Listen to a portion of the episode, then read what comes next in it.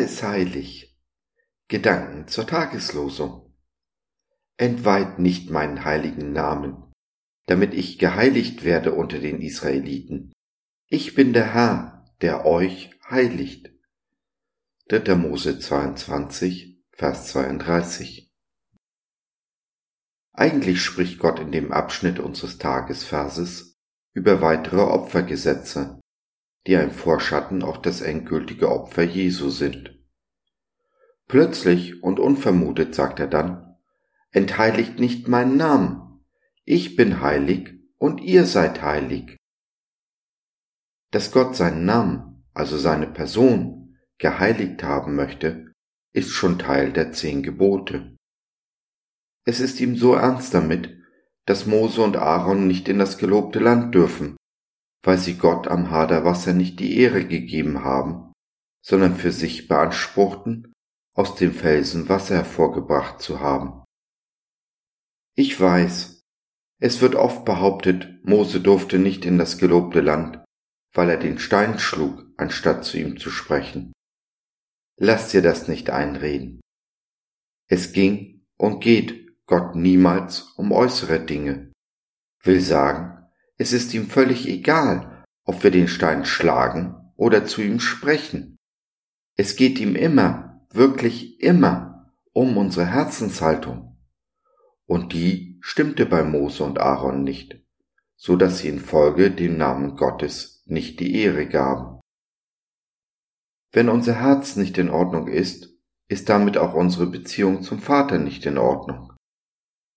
Denn, wie Jesus schon richtig feststellt, kommen aus unserem Herzen all die bösen Dinge, die Gott nicht gefallen und seinen Namen und damit auch uns entheiligen. Unser Name ist Gott genauso heilig, wie es der Seine uns sein sollte. Wir sind Gott unheimlich wichtig. Es gibt nichts, was ihm wichtiger wäre, als dass es dir und mir gut geht. Seine Liebe zu uns hat einfach keine Grenzen. Die gegenseitige Achtung ist dabei wesentlicher Bestandteil einer jeden Beziehung. Wenn ich dich oder Gott nicht respektiere, verliere ich über kurz oder lang das Vertrauen. Ohne Vertrauen zerbricht aber jede Beziehung.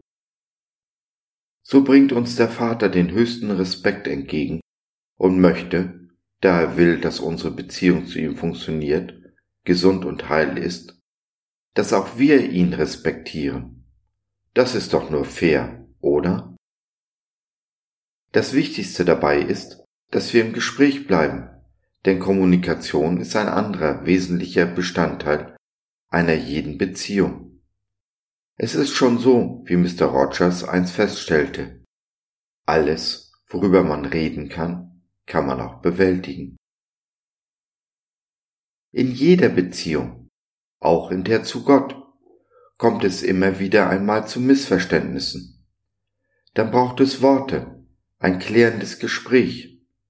Fressen wir die Dinge in uns hinein, indem wir vielleicht sagen, ist nicht so schlimm, aber tragen unseren Groll im Inneren weiter, zerstört dies nicht nur jede Beziehung, sondern auch uns selbst eine Folge zum Beispiel ist, dass wir in einer tiefen Depression enden. Du siehst, es macht Sinn, den Namen Gottes zu heiligen.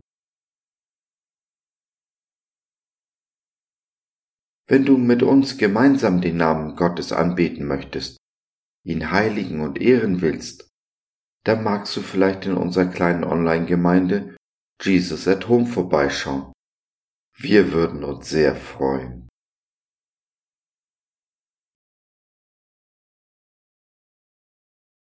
So, das war's für heute.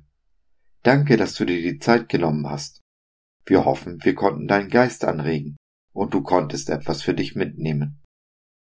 Wenn du in unsere Community Jesus at Home reinschnuppern möchtest, Fragen, Anregungen und oder Kritik hast, dann besuch uns doch im Web www.gott.biz. Hier findest du nicht nur Gemeinschaft, Menschen, die den Glauben leben und mit dir teilen wollen, sondern auch viel Interessantes rund um den Glauben. So zum Beispiel unsere Galerie mit vielen mutmachenden Karten. Wenn dir die eine oder andere gefällt, schicken wir sie dir gerne zu. Kostenfrei natürlich. Also, schau rein, lass von dir hören.